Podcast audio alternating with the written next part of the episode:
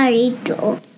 Hola, bienvenidos a un episodio más de Me lo dijo un pajarito, edición navideña, podríamos llamarlo. y, ven, esta es quizás mi temporada favorita de todo el año.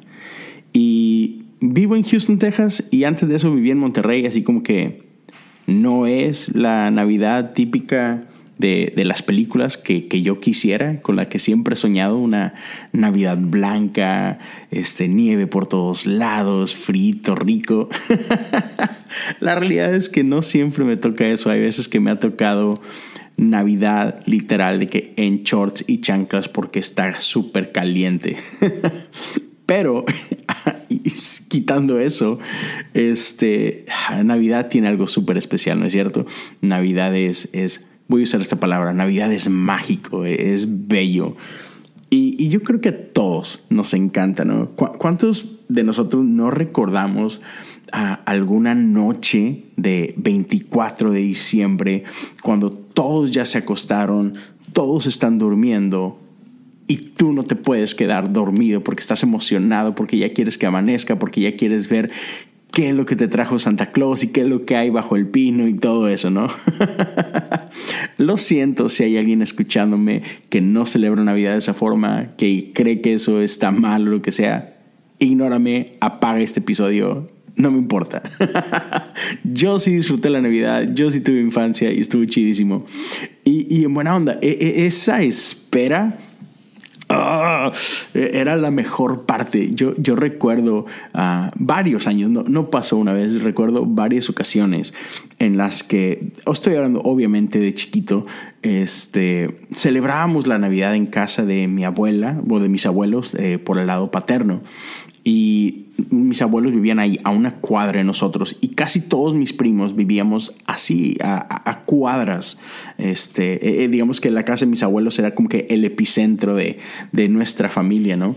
Este, y mi papá es el menor de 13 hermanos y hermanas, entonces ya se imaginarán, cada Navidad, cada festejo, era un mar de gente y era una locura en casa de mis abuelos y eso estaba increíble porque había demasiados tíos, demasiados primos y no, no, no, era, era una cosa increíble. Y yo recuerdo que muchas veces, ah, ya en, el 24, ah, varios primos dormíamos juntos, o sea, ya sea en mi casa o en, en alguna otra casa. Entonces recuerdo este, una noche en particular donde este, había un par de primos que se quedaron con, con nosotros, con mis hermanos y conmigo, y todo el mundo dormido y yo no podía pegar los ojos. Yo estaba súper emocionado y a cada rato me movía en la cama y mis primos y como que todos fastidiados de que ya duérmete, y yo de que no, no, es que estoy emocionado y es que no puedo. Así, ya duérmete y la, la, mañana va a llegar más rápido y vas a, vas a poder ver que te trajeron, pero ya, por favor, duérmete. pero, pero era tanta la emoción, ¿no? Estoy seguro que te ha pasado en alguna ocasión.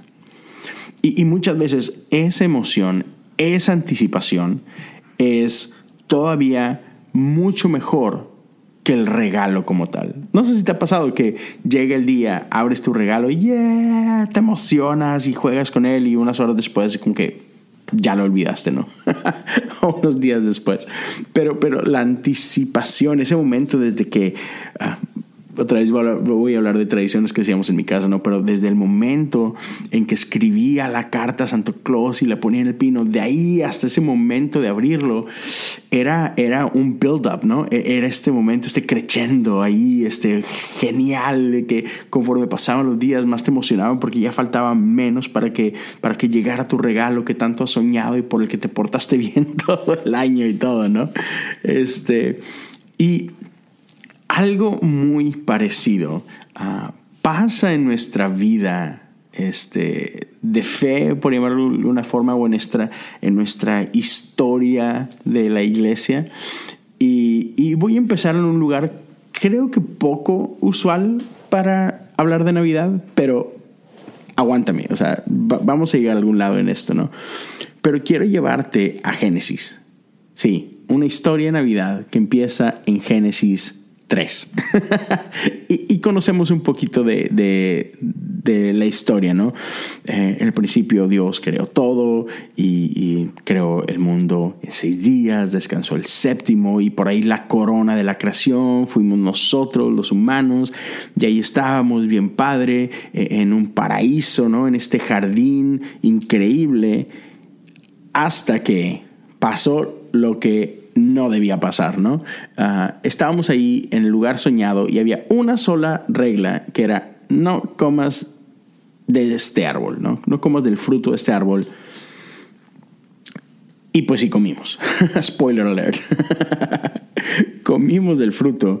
Y, y, en el capítulo 3 de Génesis se viene este relato de, de esta discusión, ¿no? ¿Qué pasa cuando cuando Dios va al encuentro de Dan y Eva y ellos están escondidos y Dios lanza esta pregunta, ¿dónde están? ¿No? Y no es que no supiera dónde están, no es que no supiera físicamente, geográficamente dónde estaban, sino, ah, ¿dónde están? ¿Qué pasó? Y ya sabemos, eh, Adán le echa la culpa a Eva, Eva le echa la culpa a la serpiente. ¿Por qué? Pues porque no. y y empieza esta, esta declaración de, de parte de Dios. Dice aquí en el versículo 14, por lo que has hecho eres maldita más que todos los animales, tanto domésticos como salvajes. Andarás sobre tu vientre, arrastrándote por el polvo durante toda tu vida. Y pondré hostilidad entre tú y la mujer, y entre tu descendencia y la descendencia de ella su descendiente te golpeará la cabeza y tú le golpearás el talón. Y ese es la primera promesa de Jesús. Es la primera promesa de que había algo a que aferrarnos. Que en medio de toda esta ah, tragedia, en medio de todo este dolor, había una esperanza. No todo estaba perdido, sino que allá, más adelante, hay una luz a la que nos podemos aferrar. Y eso, mis amigos, mis amigas, apunta a lo que nosotros hoy en día celebramos este 25 de diciembre, Navidad. Pero bueno, antes de continuar esto, permíteme un pequeño break. Vamos a tomarnos un minutito. Ya lo saben, se viene un pequeño anuncio. Si estás interesado en todo esto de que es podcast, no te pierdas este mensaje. Y, antes de llegar a eso, quiero recordarles a todos y los invito a seguirme en mis redes sociales, en Instagram o en Twitter como Leo Lozano H-O-U. Y una invitación a, aprovechando estas fechas y todo, si quieres... Uh, derramar generosidad hacia acá. Ah, por ahí tengo una página de Patreon donde tú puedes apoyar económicamente este podcast y gracias a todos los que así lo, lo hacen.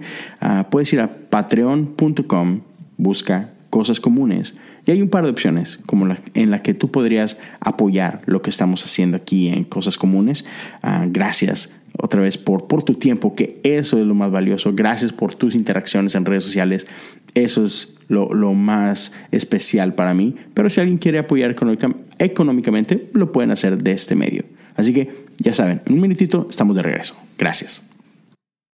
Gracias por continuar. Y te decía, entonces, ese episodio en, en Génesis 3 nos proyecta a este tiempo de esperanza, ¿no?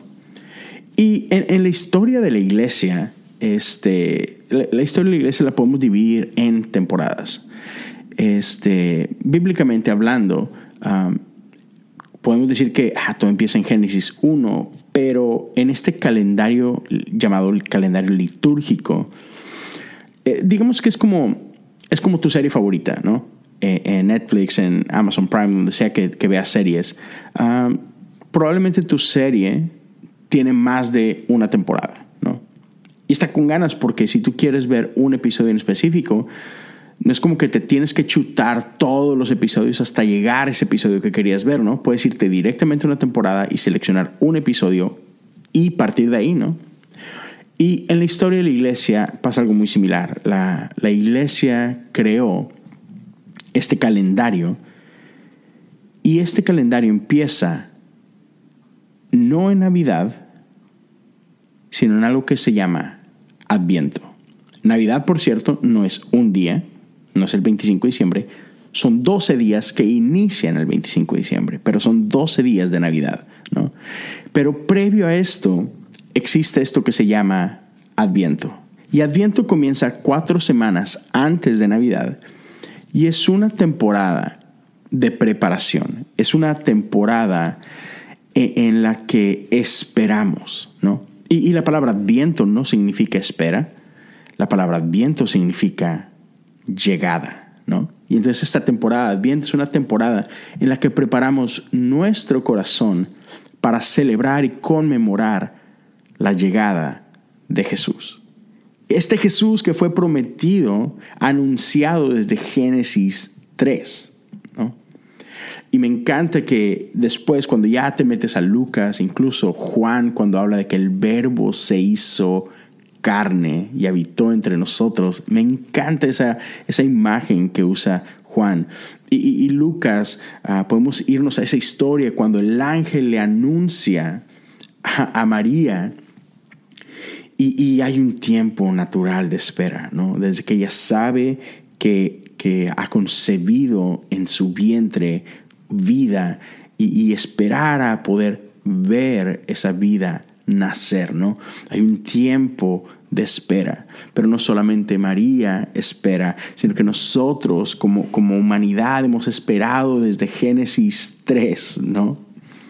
Es un tiempo hermoso. Y, la espera es como lo que yo describía hace rato. Cuando, es como esa espera antes de Navidad, es emocionante y, y hay un montón de cosas detrás de ello.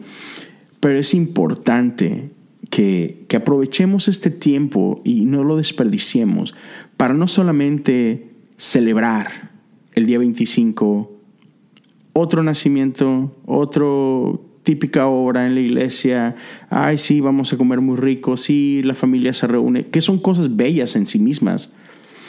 Pero no desperdiciemos este tiempo para preparar nuestro corazón para recordar lo que significó que un día Dios se puso carne. Dios se vistió de piel. Emanuel, Dios con nosotros. Ah, qué hermoso. Y, las semanas de Adviento, ya, ya pasaron dos domingos, pero tienes todavía dos domingos más. las cuatro semanas de Adviento se simbolizan ah, con cuatro palabras. Este, y no las voy a decir así como que en orden, ah, pero en, esta, en este tiempo, cada domingo celebramos gozo, paz, esperanza y amor. Eh, de hecho, este domingo anterior, este domingo que acaba de pasar, este día 8 de, de diciembre, en este caso que estoy grabando, celebramos o nos enfocamos en la esperanza. ¿no? Y, otra vez son cuatro palabras en las que yo quiero invitarte a través de este episodio a meditar en ellas. Medita qué significa gozo, paz, esperanza y amor a la luz de quién es Jesús, a la luz de quién es el Padre. Y, y, este tiempo no solo para recordar y esperar y celebrar esta primera venida de Cristo, sino que también nos ayuda a recordar que así como un día estuvimos esperando por, por este hermoso día en una pequeña cueva ahí en Belén, todos seguimos esperando esta segunda venida, ¿no? Este segundo encuentro, cuando no tendremos un encuentro solamente con, con un Mesías que vino a, cumplir con una parte de la historia, sino venimos a por fin ser reunidos de manera permanente con el Padre, el Padre que tanto ha anhelado regresar al principio, regresar a este tiempo de comunidad, de compañerismo como el que había en Edén. Así que disfruta tus vacaciones, disfruta tus fiestas, disfruta tu familia. ¿Por qué no disfruta los regalos y las risas y, todo lo que viene con ello? Pero no desperdiciemos esta oportunidad para una vez más poner nuestros ojos en Jesús y para recordar que Él es el gozo que necesitamos, el gozo que no tiene comparación, el gozo que no está ah, limitado a nuestras circunstancias, sino que es un gozo que va mucho más allá, un gozo perfecto, que recordemos que Él es esperanza aun en medio del dolor, aun en medio de la oscuridad, aun cuando parece que todo está perdido, en Él podemos tener esperanza. También que podemos recordar que Él es la perfecta paz, hermosa paz. Y por último, recordar que Él es el amor perfecto, Él es la encarnación del amor. El verbo se hizo carne, Dios quien es amor se vistió de carne y vino a habitar entre nosotros.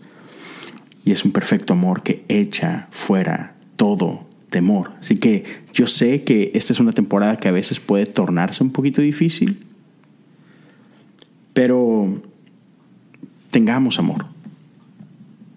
Él es amor y ese amor habita entre nosotros.